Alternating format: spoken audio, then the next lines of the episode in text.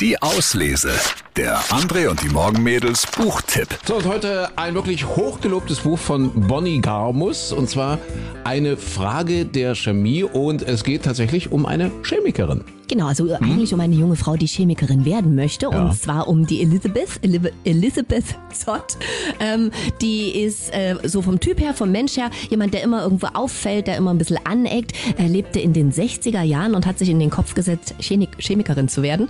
Ähm, das war natürlich in den 60ern noch ein bisschen ein großer Plan.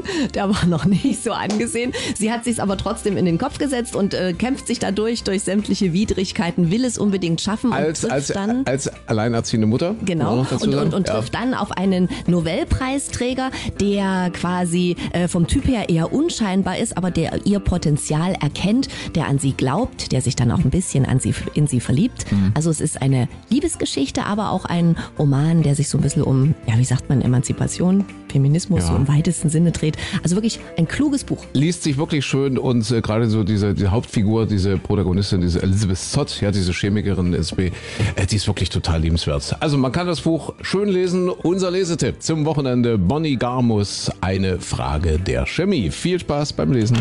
Die Auslese. Den Podcast gern abonnieren. Überall, wo es Podcasts gibt.